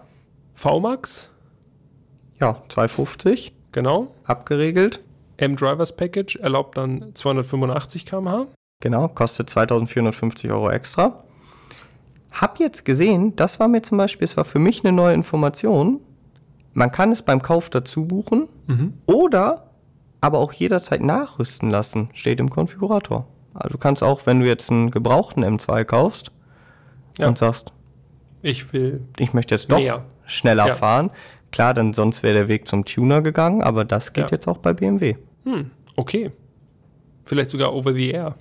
Irgendwann mal. Irgendwann mal vielleicht. Ja, es aber nicht, es war ja. mir so überhaupt nicht bewusst, dass man es eben auch jederzeit nachrüsten kann. Ja, das ist äh, auf jeden Fall mal eine Nachrüstoption, die finde ich jedenfalls, naja, sinnvoll ist sie nicht unbedingt, aber zumindest äh, angebrachter als, Doch, ist schon sinnvoll. als äh, eine Sitzheizung sich da rein zu buchen irgendwie. Allerdings, ja. Die Beschleunigung von 0 auf 100 für den Handschalter 4,3 Sekunden. Mhm. Das ist schon ziemlich zügig. Da muss man allerdings wahrscheinlich jedes Mal. Genau, da muss man auch wirklich äh, eine gute Hand-Fuß-Koordination haben oder Hand-Auge oder was. Ähm, die Automatik ist ein bisschen schneller. Ja, naturgemäß. 4,1 Sekunden. Ja. Und der M2 hat immer Hinterradantrieb. ja, das heißt nichts mit X-Drive oder so, äh, immer nur die Hinterachse wird belastet und darf alles übertragen. Zumindest was äh, Längsbeschleunigung angeht. Eine weitere Zahl, die dürfen wir allerdings auch nicht außen vor lassen, auch wenn es jetzt wahrscheinlich den ein oder anderen BMW-Fan äh, ja, überraschen mag. Und das ist das Leergewicht. Das ist hoch. Ich glaube, der F87 so in seiner ersten Form hat irgendwo sowas 1,5 Tonnen gewogen. Ja. Das ist jetzt nicht super leicht, aber auch nicht besonders schwer. Aber der G87, also der M2, der aktuelle M2 jetzt, der liegt doch schon einiges drüber. Hm, ja. 1700 Kilo. Mhm. Also gute 200 Kilo schleppt er mehr rum. Und das sind umgekehrt auch nur 75 Kilo weniger als ein M4 wiegt. Ja. Und da merkt man dann doch, M4 Achsen, die Plattform, er ist größer, es wird mehr Material benötigt, äh, er ist sicherlich auch komfortabler und besser ausgestattet als der Vorgänger. Aber das drückt natürlich aufs Gewicht. Ne? 1,7 Ja. Tonnen ist schon ein ziemlich schweres Sportfahrzeug. Allerdings, das stimmt. Und es ist auch kein günstiges Sportfahrzeug, denn der Basispreis liegt bei 75.400 Euro. Und da gibt es noch eine Kuriosität, wie ich finde. Du hast es schon mal gesagt, glaube ich, ganz am Anfang. Ich weiß nicht, wie viele Leute das wirklich in diesem Schwall von Informationen aufgesogen haben. Das ist der Basispreis für die Automatikversion. Richtig. Wenn man jetzt sagt, ah ja, aber ich bin ja noch ein Oldschool-Fahrer, ich möchte unbedingt die Handschaltung, dann muss man mehr investieren. Ja, normalerweise war die Handschaltung ja immer die Basis und Ganz dann genau. die Automatik das Tolle, was man sich noch gönnen konnte. Beim M2 ist es andersrum. Da kostet die Handschaltung Aufpreis nämlich 500 Euro. Damit ist man dann bei 75.900 Euro. Und natürlich, da muss man sich nichts vormachen, wer unbedingt die Handschaltung will, der wird diese 500 Euro jetzt auch auf jeden Fall investieren. Guck mal, wenn du die Embleme zum Beispiel weglässt, die 50 Dann Jahre sind schon nur noch Embleme, sind schon 300. 200 Euro sind schon mal wieder drin. Ja, aber es ist doch, also ist dir ein anderes Auto bekannt, wo die Handschaltung teurer ist als die Automatikversion? Boah. N- Spontan auf jeden Fall nicht. Ich, also Porsche, GT3 und so, das ist ja gleicher Preis. Genau. Aber dass die jetzt mehr kosten würde, nee, es, aber es gibt doch gar nicht mehr so viele. Nee, genau, das ist ja das also Die es nächste. mit beiden Optionen überhaupt gibt, ne? Bei Kleinwagen, Aber- Kompaktautos ist immer Handschaltung meistens umsonst und Ja. Automatik das extra. Hochpreisige Autos oft nur mit Automatik zu haben. Sportfahrzeuge eigentlich immer No-Cost-Option. Dass man auswählen kann, ja, weil wenn die es eh die. schon Genau. so viel kosten. Dann spielt es kaum noch eine Rolle. Das ist dann wahrscheinlich einfach mit eingepreist. Aber bei BMW 500 Euro Bearbeitungsgebühr für den Handschalter. Und jetzt seid ihr gefragt, wenn ihr sagt, naja, es gibt aber ja noch dieses oder jenes Auto mit Handschaltung, das teurer ist als mit Automatik, dann schreibt uns gerne. Wir sind hier jetzt schon, ich sehe schon bei Peter, ich- ich Peter am denke Grübeln auch. und ich hatte schon Zeit zum Grübeln und es ist mir trotzdem keins eingefallen. Also, wenn euch eins einfällt, schreibt uns gerne podcast.autobild.de, das ist die Adresse. Oder ihr schickt uns eine DM bei Instagram, erst fahren, dann reden, alles zusammen. Freuen wir uns drauf. Jawohl. Und jetzt drücken wir auf den roten Knopf und fahren mal los. Das Wenn man den M2 anlässt, dann ist es erstmal so, dass man denkt, okay, sechs Zylinder. Man hört eigentlich schon raus, das ist der Motor, den man schon aus dem M3 und M4 kennt. Ne? Also Kaltstart erstmal sehr ähnlich, untenrum alles sehr ähnlich. Aber ich konnte schon auf den ersten Metern hier nur in der Tiefgarage merken, das ist ein Auto nach meinem Geschmack. Handschaltung, das ist so dieses typische BMW-Gefühl. Die Gänge flutschen so, flutschen so diesen letzten Zentimeter so rein, davor so leicht knochig. Das schnalzt so, ne? Das Ja. ist richtig so. Und Genau. dann sitzt der Gang. Ja.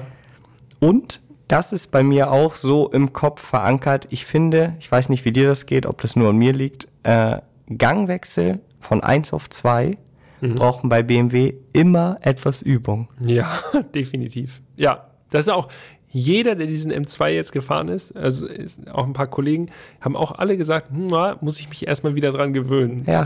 Von Aber eins nur auf 1 zwei auf 2. ist- ja. 2 auf 3, 3 auf 4, alles Das okay. zack, zack, zack, zack, zack. Aber 1 auf 2, auch wenn man den Wagen schon 300 Kilometer an dem Tag gefahren ist, kann es sein, dass du dann auf einmal doch nochmal so einen leichten Ruckler hast. Ja, aber da muss man sich dann halt reinfühlen irgendwie Ja, über, find ich geil. über tausende Kilometer. Das, das macht richtig Spaß.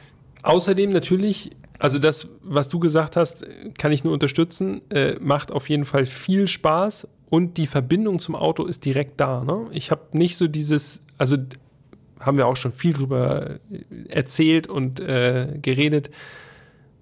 Handschalter ist immer noch die direkteste Verbindung zum Auto. So, du hast direkt die Kupplung unterm linken Fuß und damit hast du einfach die bestmögliche Kontrolle darüber, was passiert. Heißt nicht, dass diese Achtgang-Automatik, die zum Beispiel im M3 verbaut war, jetzt einen schlechten Job gemacht hätte. Ganz im Gegenteil, die macht das wirklich perfekt, muss man einfach zugeben. Aber fürs Gefühl ist der Handschalter doch noch mehr, ich fahre mit dem Auto durch die Gegend und nicht andersrum. Ja, ganz sicher. Ja, vielleicht macht die Automatik es schon fast zu perfekt, ja. wenn man richtig Kann schon involviert sein. sein möchte. Was mir als erstes aufgefallen ist, beim Rausfahren aus der Tiefgarage schon, ist das, was wir schon am Anfang beim Design-Kapitel gesagt haben. Denn der M2 macht schon einen großen Eindruck. Auch drin, wenn man ihn fährt. Es ist jetzt nicht mehr so ein kleines handliches Auto, wo man die Tiefgarageneinfahrt relativ zügig hochfahren kann, weil man weiß, es ist nicht so breit, alles cool. Äh, sondern das ist eigentlich gefühlt schon wirklich ein M4 vom Fahren her. Also er fühlt sich groß an. Ja, ich habe mir zwischendurch so die Frage gestellt, wenn man jetzt mich auf den Beifahrersitz setzen würde und äh, mir die Augen verbinden würde, dann würde man, glaube ich, auf dem Beifahrersitz fast keinen Unterschied zum M4 spüren. Ja, das denke ich auch. Ja. Ist ja auf dem Fahrersitz schon schwer vorstellbar, dass man nicht in einem M4 sitzt. Ja. Und da muss man sagen, ist dann im Vergleich zum Vorgänger, also du bist den Vorgänger auch mal gefahren, ja. ne? Ja. Das war irgendwie einfach ein bisschen, ja, so ein handlicheres Auto schon vom Gefühl her, ohne dass der neue M2 jetzt unhandlich ist, aber man merkt genau wie du sagst, es ist einfach alles mehr. Es ist mehr Leistung, mehr Auto, mehr Gewicht. Mhm. Es ist von allem halt mehr. Und ja, und ein bisschen weniger Romantik vielleicht, weil der alte M2, der hatte schon auch so ein bisschen mehr sowas Hemdsärmliches, ne? Mhm. Relativ kleines Auto, relativ großer Motor da drin. Das hatte schon irgendwie, da war so ein bisschen mehr Wahnsinn noch mit drin quasi. Was nicht heißt, dass der jetzige M2 natürlich irgendwie schwach wäre oder so. Natürlich ist das nicht. Der hat ja fast 100 PS mehr. Ähm, aber es fühlt sich alles ein bisschen gesettelter an schon.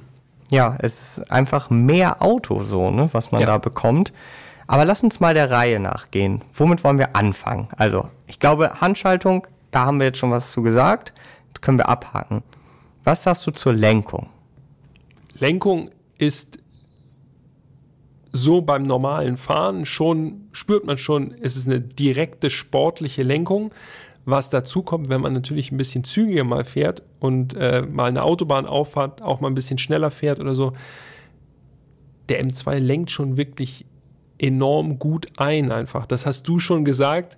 275er an der Vorderachse und das merkt man. Ne? Das ist eben kein Kompaktwagen einlenken, sondern das ist wirklich schon ich würde sagen, es geht ganz stark in die Richtung, so lenken Sportwagen wirklich ein.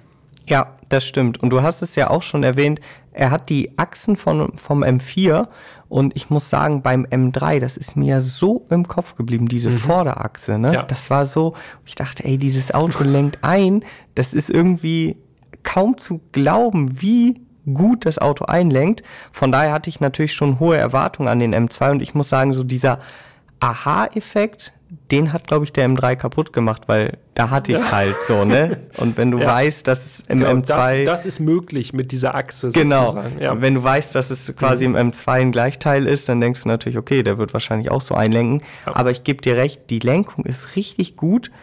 Allerdings auch hier, ich habe dann, ich habe mir die Mühe gemacht, alles durchzukonfigurieren. Die Lenkung kannst du in zwei Stufen konfigurieren, Komfort mhm. oder Sport. Mhm. Und in Komfort, ich weiß, das ist ein ganz, ganz, das ist jetzt wirklich auf allerhöchstem Niveau meckern, aber in Komfort finde ich um die Mittellage ist ein bisschen zu wenig Feedback. Da muss man schon auf Sport stellen, um wirklich das Auto ganz genau zu spüren. Ja. Also Wobei ich, ich Ja, ich gebe dir insofern recht, dass es natürlich noch schärfer wird in Sport. Ja, sonst wäre es auch eigenartig, wenn da eine Unterscheidung gemacht wird.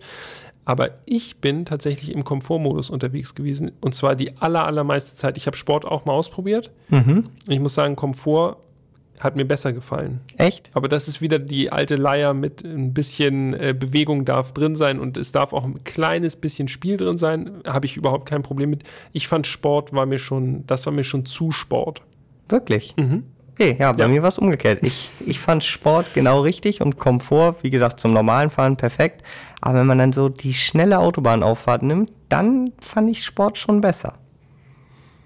Gut, dass es so viele Einstellmöglichkeiten gab. Ja. Wir werden noch ein, zwei Mal an den Punkt kommen. Ich bin mir sicher.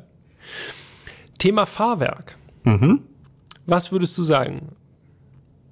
Was ich, Was ist dir aufgefallen? also das erste, was mir aufgefallen ist, mega ausgewogen. Also überhaupt nicht so, dass du das Gefühl hast, okay, der ist richtig hart gefedert, sondern sehr, sehr ausgewogen. Immer genügend Restkomfort. Trotzdem, und das finde ich so bemerkenswert, wenn du dann eben die angesprochene Autobahnauffahrt nimmst, dann denkst du plötzlich, ey, krass, wie viel Reserven das Fahrwerk auch hier noch hat. Ja. Also da war ich zum Beispiel, im Fahrwerk gibt es drei Modi. Komfort, Sport, Sport Plus. Ja. Da würde ich sagen, wenn man jetzt einfach Autobahn fährt, Komfort und sonst, die meiste Zeit bin ich in Sport gefahren. Sport Plus, aber das haben wir ja schon häufiger gesagt, bei anderen Autos auch. Sport Plus ist oftmals für die Straße einfach zu straff. Ja. Das ist wirklich für Pottebene Rennstrecken, irgendwie Hockenheim oder so, dann mag das Sinn machen.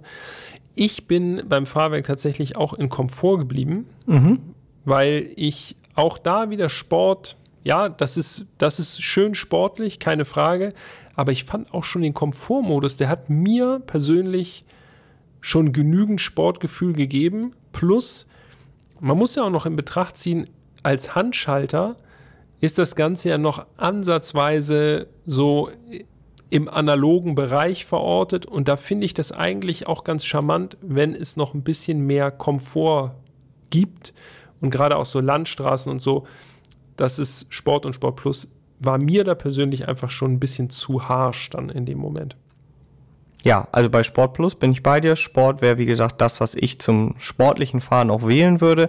Wenn es jetzt einfach nur Landstraße fahren ist, ohne Ambition oder Autobahn, dann gerne auch bei mir Komfort. Was mich allerdings extrem überrascht hat, ist die Traktion. Das hätte ich so nicht erwartet. Ich meine, 460 PS, 550 Newtonmeter, Hinterradantrieb. Und dieses Auto hat wirklich extrem gute Traktion. Also, äh, wenn man auf den MDM-Modus vom ESP geht, dann lässt der Wagen ja so ein bisschen was zu. Aber auch da merkst du, er will gar nicht so richtig quer fahren. Eigentlich Es ist sehr ausbalanciert und sehr neutral eigentlich. untypisch BMW, auch im Vergleich zum Vorgänger. Ja, der Vorgänger, der war ja schon eher zappelig von Genau. Natur aus und äh, man merkte ihm an, er lebt sozusagen auch schon noch nicht mal so, wenn man wirklich, wirklich flott gefahren ist, sondern auch davor schon. Man hatte auch schon davor Spaß. Aber im aktuellen M2 geht es mir auch so. Also es ist wirklich so ein bisschen vom Gefühl, ist eine komplett andere Kategorie, ich weiß, aber trotzdem so von diesem Vertrauen, was das Auto ausstrahlt, so ein bisschen R8-Feeling. So, du sitzt da drin und das fährt super schnell und super stabil. Man hat das Gefühl, boah, das ist, das Auto lässt das alles kalt so. Ja, definitiv. Also man muss es schon wirklich drauf anlegen, um das Auto irgendwie aus der Balance zu bringen. Ähm, wenn man das ESP dann mal ganz ausschaltet, also es gibt den normalen Modus, dann gibt's MDM, dann kann man eben ESP ausmachen und das ist natürlich auch klassisch aus. Dann kommt auch so ein Drift Analyzer von BMW und so. Aber auch da, wie gesagt, da muss man dann, also man muss schon das Auto überreden, damit es quer fährt. Ja, das stimmt. Und jetzt müssen wir eigentlich auch noch mal ganz kurz zurückkommen zum Antrieb, denn ähm, wir haben zwar schon gesagt, Handschalter ist verbaut, ja, aber was das jetzt wirklich bedeutet, äh, da müssen wir, glaube ich, noch mal drauf eingehen, denn durch diese Sechsgang-Handschaltung, erstens kann der Motor damit richtig glänzen, finde ich, weil diese sechs Gänge sind ziemlich eng gestuft. Ich habe mal geschaut, wenn man so 130 fährt, ist man schon im sechsten Gang bei 3000 Touren. Ich finde, das ist schon ein recht hohes Drehzahlniveau, was natürlich komfortmäßig leichte Abstriche bringt, klar. Aber auf der anderen Seite ist das natürlich wunderbar für den Durchzug, ne? weil man immer in Bereichen ist, wo der Motor seine Kraft sowieso, die er sowieso im Überfluss hat, auch noch richtig gut äh, in den Antriebsstrang reinbringen kann. Ja, da gebe ich dir komplett recht. Ähm, ich fand es super beeindruckend. Also klar, man kann die Gänge mal ausdrehen und dann merkt man auch, das Ding ist wirklich brutal schnell. Aber besonders beeindruckend finde ich eigentlich, wenn man so aus dem Gang raus beschleunigt. Ja. Irgendwie so vierter Gang bei 50 und dann gibst du einfach mal Gas.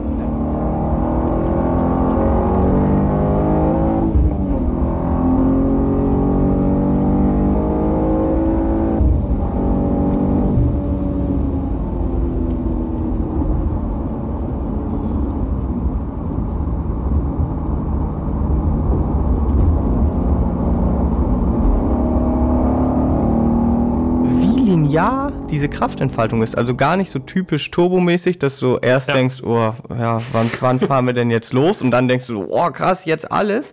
Sondern so, du merkst einfach, der kommt und kommt und es kommt immer mehr. Fast schon, klingt komisch, aber fast schon so linear wie ein Sauger. Das ist übrigens auch das, was mir durch den Kopf ging, der hat, obwohl es ein Turbomotor ist, hat der irgendwie so eine saugerartige Charakteristik. Das haben wir auch damals schon beim M3 gesagt. Und das ist schon beeindruckend, dass BMW wirklich darauf geachtet hat, dass äh, ich glaube auch ältere BMW M-Fans abgeholt werden dadurch. Hat zum Beispiel auch so im Leerlauf, wenn man nur so ganz leicht aufs Gas tippt, so dann merkst du direkt, wie der Motor anspricht. Und das ist nicht so ein, dass das so verpufft, sondern du hast wirklich so das Gefühl, boah, ist das Ding bissig und auch lässt auch so leicht Bewegungen zu und dann schüttelt er sich so ein bisschen und so. Also der Motor fühlt sich schon wirklich äh, sehr lebendig an und im Ansatz so, wie sich ein M-Saugmotor auch anfühlt. Ja, und Nur es gibt halt viel, viel kräftiger, als hätte er 6 Liter Hubraum so vom Drehmoment her. Ne?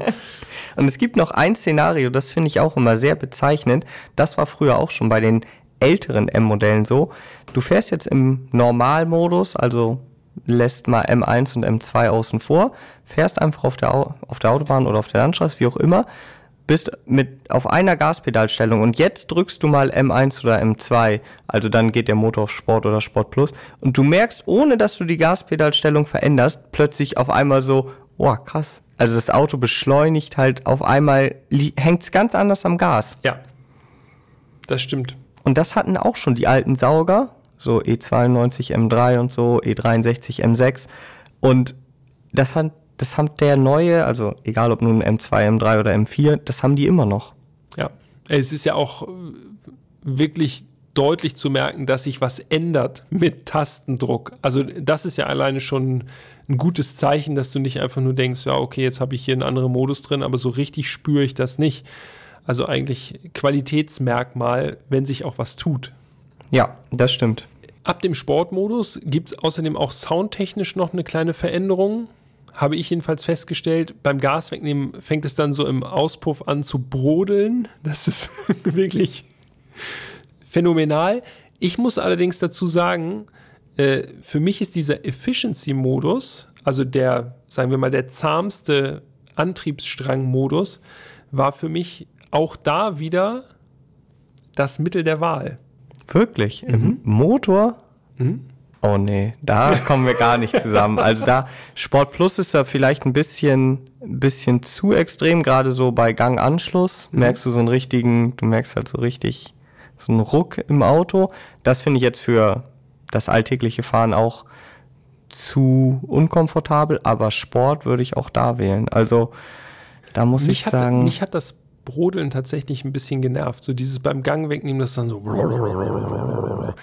Das war mir ein bisschen zu aufgesetzt, ehrlich gesagt, muss ja, ich sagen. Ich also, muss aber allgemein sagen, dass mir der Sound nicht so getaugt hat. Also ich finde es ist ein bisschen mau. So, also ja, ich gebe dir recht, ich finde auch dieses Brodeln, weil es halt so ein bisschen künstlich auch ist.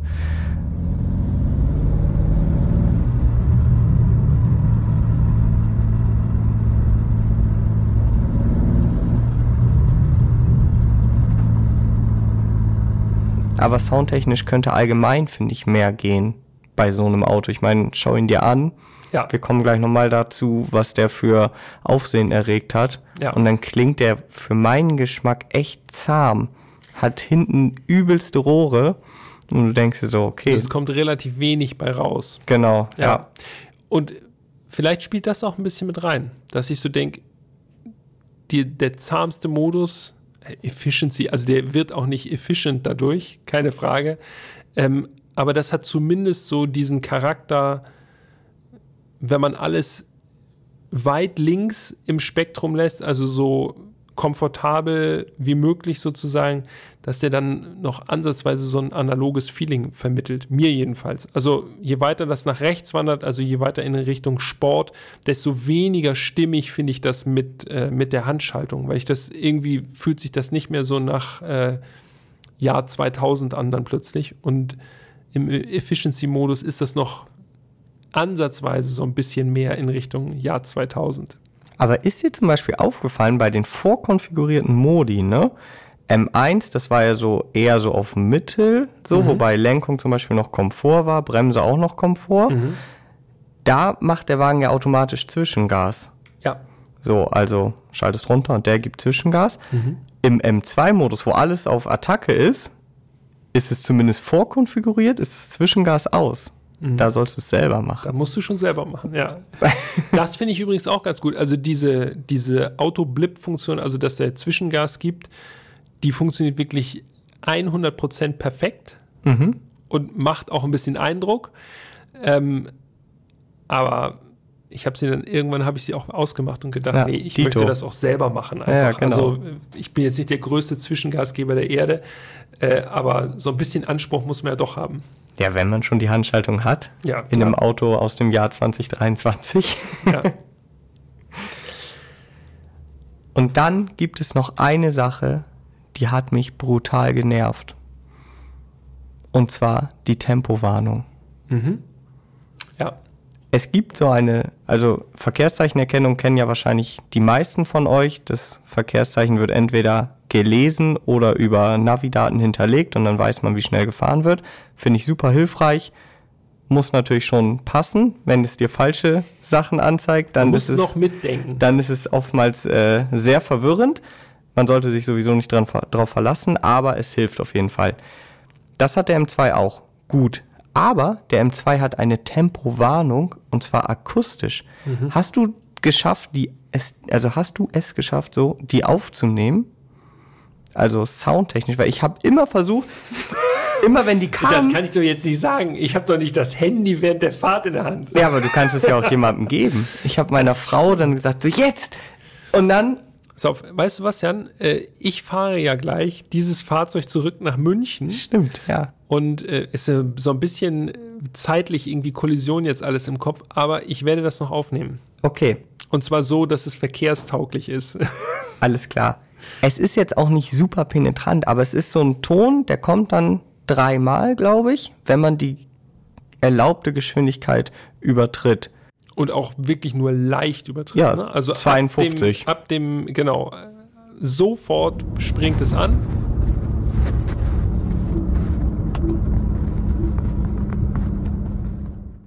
Und es ist ein bisschen umständlich, das auszumachen. Man muss dafür nämlich in die Menüstruktur rein, Fahrzeugeinstellungen und dann kriegt man es auch. Und dann muss man noch einen Haken rausnehmen und so. Und das muss man jedes Mal wieder machen.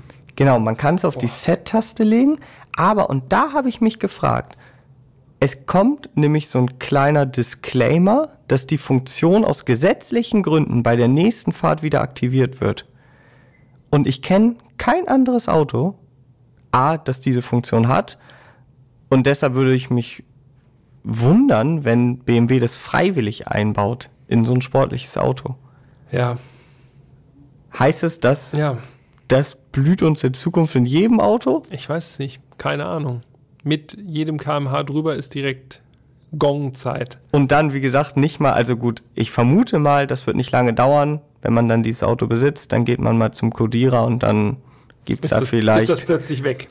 gibt's vielleicht eine Fehlcodierung und dann funktioniert das gar nicht mehr plötzlich. Aber äh, das muss ich sagen, das fand ich wirklich bei jeder Fahrt wieder du fährst los und dann bing, bing. Ist so wie Spurhalteassistent. Ja, aber auch da, auch, auch einmal ausmachen und fertig ist. aber auch da gibt's ja unterschiedliche Herangehensweisen bei den Herstellern. Bei Ja. manchen machst du es aus und beim nächsten Mal ist es wieder Ja. aus.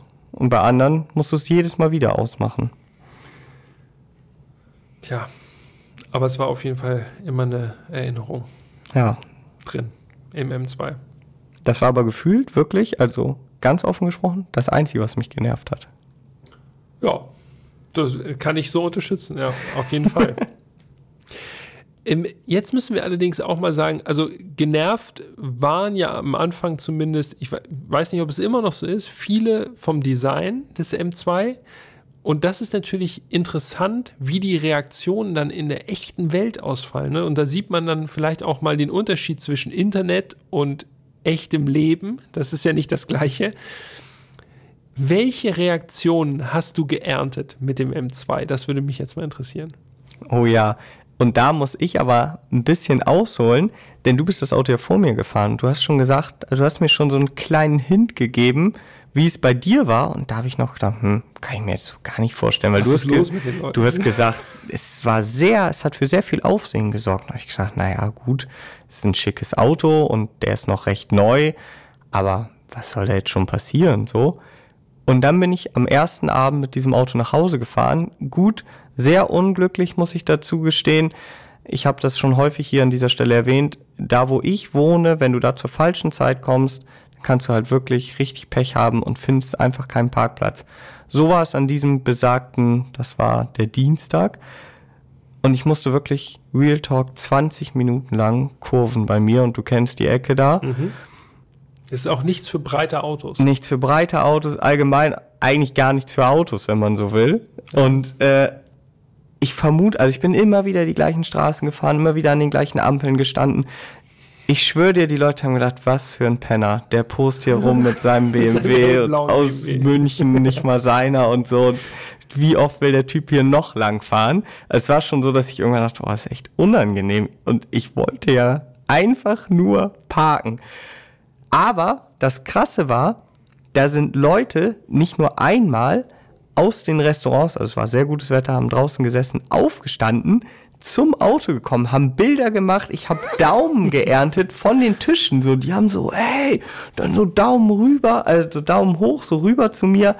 Und ich dachte, krass. Das passiert nicht so oft. Genau, wirklich ein Ja. paar Wochen vorher mit dem Cayman GT4S. Ich meine, das Auto schreit ja so blaue Felgen, gigantischer Spoiler, Carbonhaube. Da haben vom Gefühl her weniger Leute geguckt als beim M2. Ja, ja, glaube ich.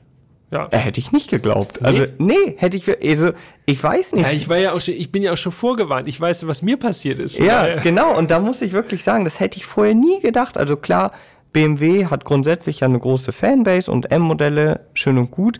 Aber ich meine, es ist ein M2, das ist ein super geiles Auto, aber ich vermute mal, in einem Jahr wird den häufig zu sehen geben. Ich habe immer so gedacht, das liegt wahrscheinlich daran, dass das Auto halt so neu ist und die Leute, die es halt kennen, die sagen, boah, krass, schon der neue M2. ja. So, und dann habe ich gedacht, okay, und wahrscheinlich liegt es auch ein bisschen an der Farbe. Ja, das glaube ich nämlich auch. Das ist mein Verdacht. Die Kenner und Kennerinnen der Materie, die sagen natürlich, wow, krass, erstes Mal, dass ich einen M2 sehe, aber die, die sich vielleicht nicht ganz so gut auskennen, die sehen einfach nur die Farbe und sagen, wow, was ist da denn los? Was ist, was ist das für ein krasses Auto?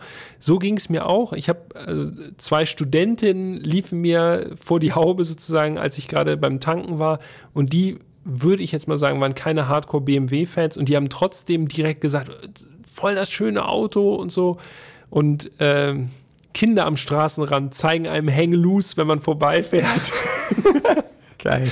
Also es war wirklich, es war wirklich einiges los. Vierer Grand Coupé auf der Autobahn, auf gleiche Höhe gezogen und die haben rüber geguckt, von links rüber nach rechts, als ich auf meiner Sparfahrt war und haben direkt Daumen nach oben gegeben. Und also es war wirklich, wirklich viel los mit dem M2. Ja, das Kam mir auch keine so. Langeweile auf. Man konnte viele soziale Kontakte knüpfen. Ja, aber hallo, so viele wie mit, oder wie schon lange nicht mehr mit einem Auto. Bei mir war auch so, der Nachbar von meiner Mutter, der kam noch raus, also ich hatte das Auto am Straßenrand geparkt, kam auch so raus und meinte so, oh krass, der neue M2, äh, mein Vater hat ein Angebot für einen, kann ich mir den mal angucken? Und ja. ich so, klar, komm, wir fahren eine Runde. Dann war, also, der war auch komplett aus dem Häuschen. Also ich vermute mal, der Vater schlägt zu. Ja, wahrscheinlich, ne? Würde ich sagen. Ja. Also macht man auch nichts mit verkehrt. Das kann man, glaube ich, schon mal so sagen. Der Tankwart von der Jet-Tankstelle an der Feldstraße, wo wir unsere Testwagen ja immer tanken, der war auch, der wollte gleich auch mal rausgucken und so und hat auch, kann ich mal anders, kann ich mal drücken und so. Also das klassische ging natürlich nicht. Auto war kalt, ja. aber trotzdem drin sitzen war schon, war schon sehr, sehr gut. Keine negativen Reaktionen. Nee, geerntet. Habe ich auch nicht. Und so war es auch beim M3. Kurios eigentlich. Und da haben ne? auch alle abgehatet vorher und gesagt, inklusive mir, muss ich ja auch gestehen, ich war auch, äh, am Anfang war ich echt äh, anti, was das anging. Aber immer nur Daumen, wo es nur ging und alle zeigten nach oben. Also es ist schon erstaunlich, wie das auseinandergeht. Ja, das stimmt. Aber gut, dass es so rum auseinandergeht. Ja, andersrum wäre alle sagen online, ey, was für ein geiles Auto und dann so, boah, wie sieht der denn aus? ja, also ich denke mal, für BMW ist es wahrscheinlich auch der etwas erträglichere Zustand so. Okay, Jan, ich weiß, es ist ein sportliches Auto und so, ne, aber ich muss natürlich, ich habe es gerade eben schon ganz leicht angeteasert, wir müssen natürlich auch noch einmal Verbrauch gucken. Mhm. Wir müssen hier auf Vernunft jetzt einmal auch noch machen. Ähm, WLTP-Verbrauch M2 und das muss ich jetzt auch nochmal sagen. Hast du gesehen, wie das Auto bezeichnet wird? Die offizielle Bezeichnung? Ja, MX. Ja, M2 Coupé MX. Also MX wahrscheinlich für Handschalter. Mhm. Nehme ich mal an. Manuell X. Rühren im Getriebe. Offiziell angegeben, WLTP habe ich jedenfalls gefunden, 10,1 Liter mhm. auf 100 Kilometer. So, jetzt kommst du. Ja, echt. Ich liebe das, wenn du das immer so sagst, weil du genau weißt, dass ich dann da wieder stehe und dann sage ich, oh, ich habe nicht drauf geachtet und bin so und so gefahren.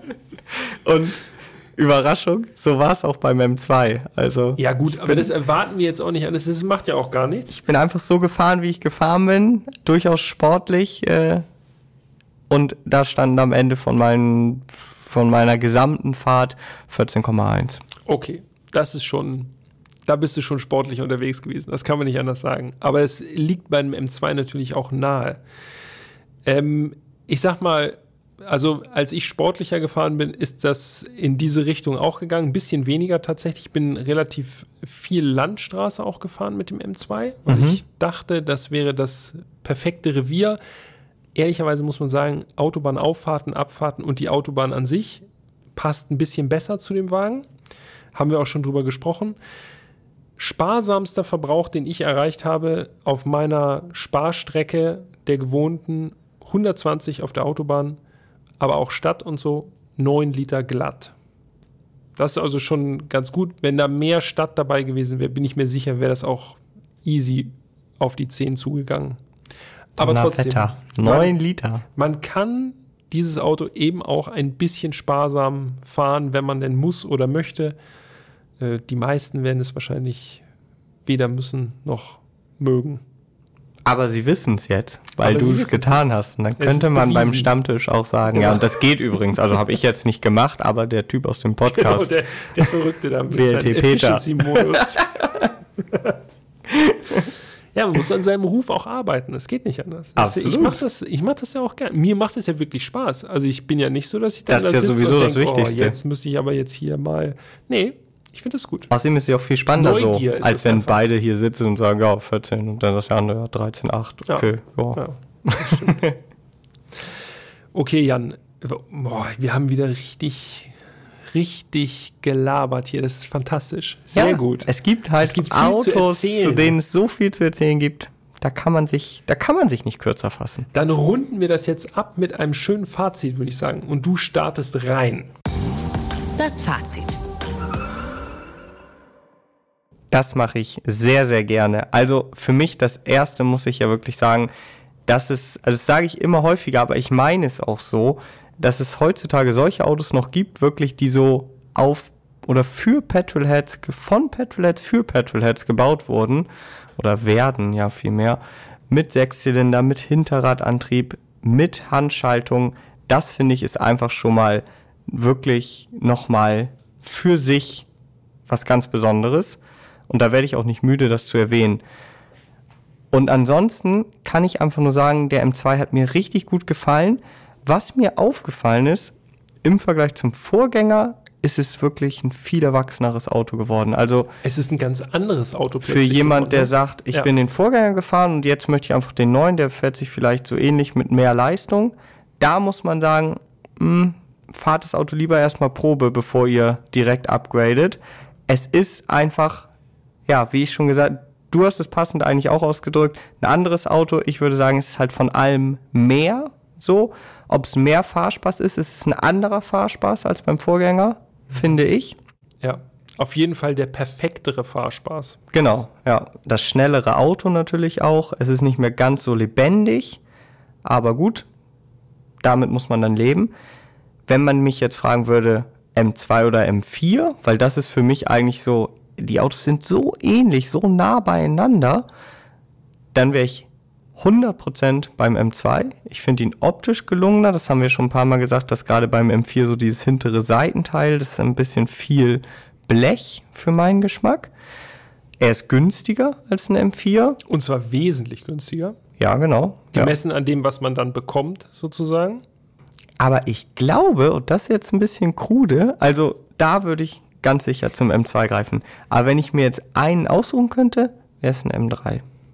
Das ist für mich das Auto, wo ich sagen würde, da sehe ich mich am ehesten drin. Dann würde ich sagen M3 Limousine, also am liebsten natürlich Touring, aber das ist jetzt ein, der Vergleich hinkt komplett. M3 Limousine ohne Competition mit Handschaltung. Hm.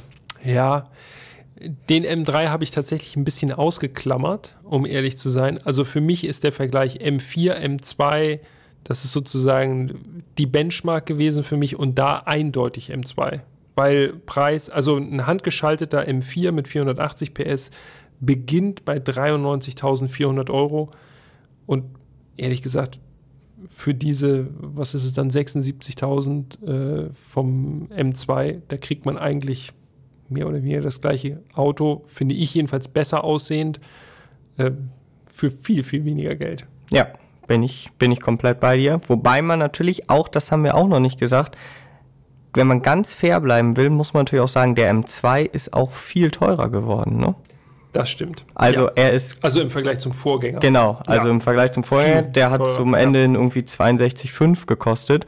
Da sind wir jetzt auch irgendwie 12.000 Euro drüber, 13.000 Euro drüber. Ja, das ist, das ist diese Preisdiskussion. Wir letztens äh, Golf R 333 für, oh, was ist das, 76.000 Euro auch das ist natürlich, das sind ja absurde Summen für Autos, also im Falle des Golf R333, wo man so sagt, ja, okay, das ist ja nur ein Golf. Ja, stimmt.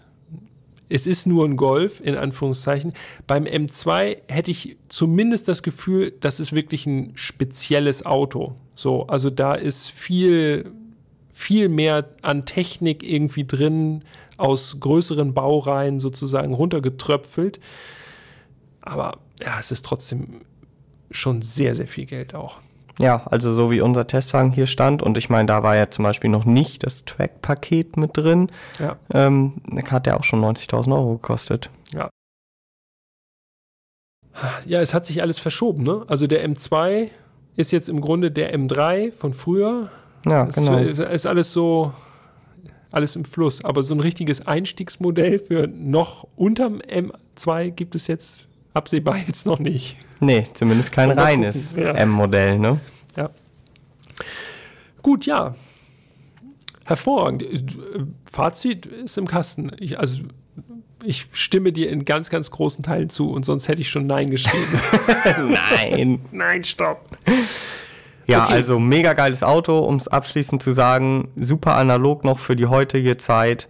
Äh, sehr nah dran am, am M4. Das bleibt mir wirklich so. Das ist für mich so das eine, was, wenn ich eine Sache ja. benennen müsste, wäre es ja. so, es ist fast, fast ein M4. Ja, man kann es im Grunde nur für sich betrachten, sozusagen, weil sonst äh, rutscht man immer wieder in den M4-Vergleich rein. Ja. Das war's vom BMW M2 Coupé MX dem handgeschalteten M2. Nächste Woche Ja, ist er bodenständiger wieder. Bisschen bodenständiger. Kleines bisschen bodenständiger. Ja, das stimmt. Aber auch ein sehr interessantes Auto. Ein sehr beliebtes Auto vor allem. Ja, das stimmt. Da gibt es bestimmt auch einiges zu erzählen. Ich bin mir jetzt schon sicher, das hat so einen leichten Touch von beliebt und vielleicht auch nicht so das Auto, wo man sagt, wow, das verbinde ich mit unglaublich vielen Emotionen. Aber meistens sind das die Folgen, Jan, wo wir richtig viel zu erzählen haben. Komischerweise. Ja, Mal gucken. das passiert häufig. Und an dieser Stelle auch schon mal der Aufruf. Äh, wir wollen euch ja immer bestmöglich mit einbinden. Wir planen in Zukunft wieder eine Sonderfolge. Wir haben natürlich einige Ideen, was wir in dieser Sonderfolge behandeln wollen. Aber wenn ihr sagt, Thema XY, das wäre doch mal was für eine Sonderfolge. Schreibt uns gerne eure Vorschläge diesbezüglich. Auch da sind wir offen und wenn es nicht in der nächsten, dann vielleicht in der übernächsten Sonderfolge soweit ist, dann kommen wir da auf das Thema zurück. Also schreibt uns gerne Themenvorschläge für Sonderfolgen. Podcast.autobild.de ist die Adresse. Freuen wir uns drauf. Und an dieser Stelle bleibt mir dann nicht viel mehr übrig, als zu sagen, Dankeschön an dich, Peter. Dankeschön fürs Zuhören an euch. Und wir hören uns nächsten Mittwoch. Das tun wir. Bis dahin. Tschüss. Ciao.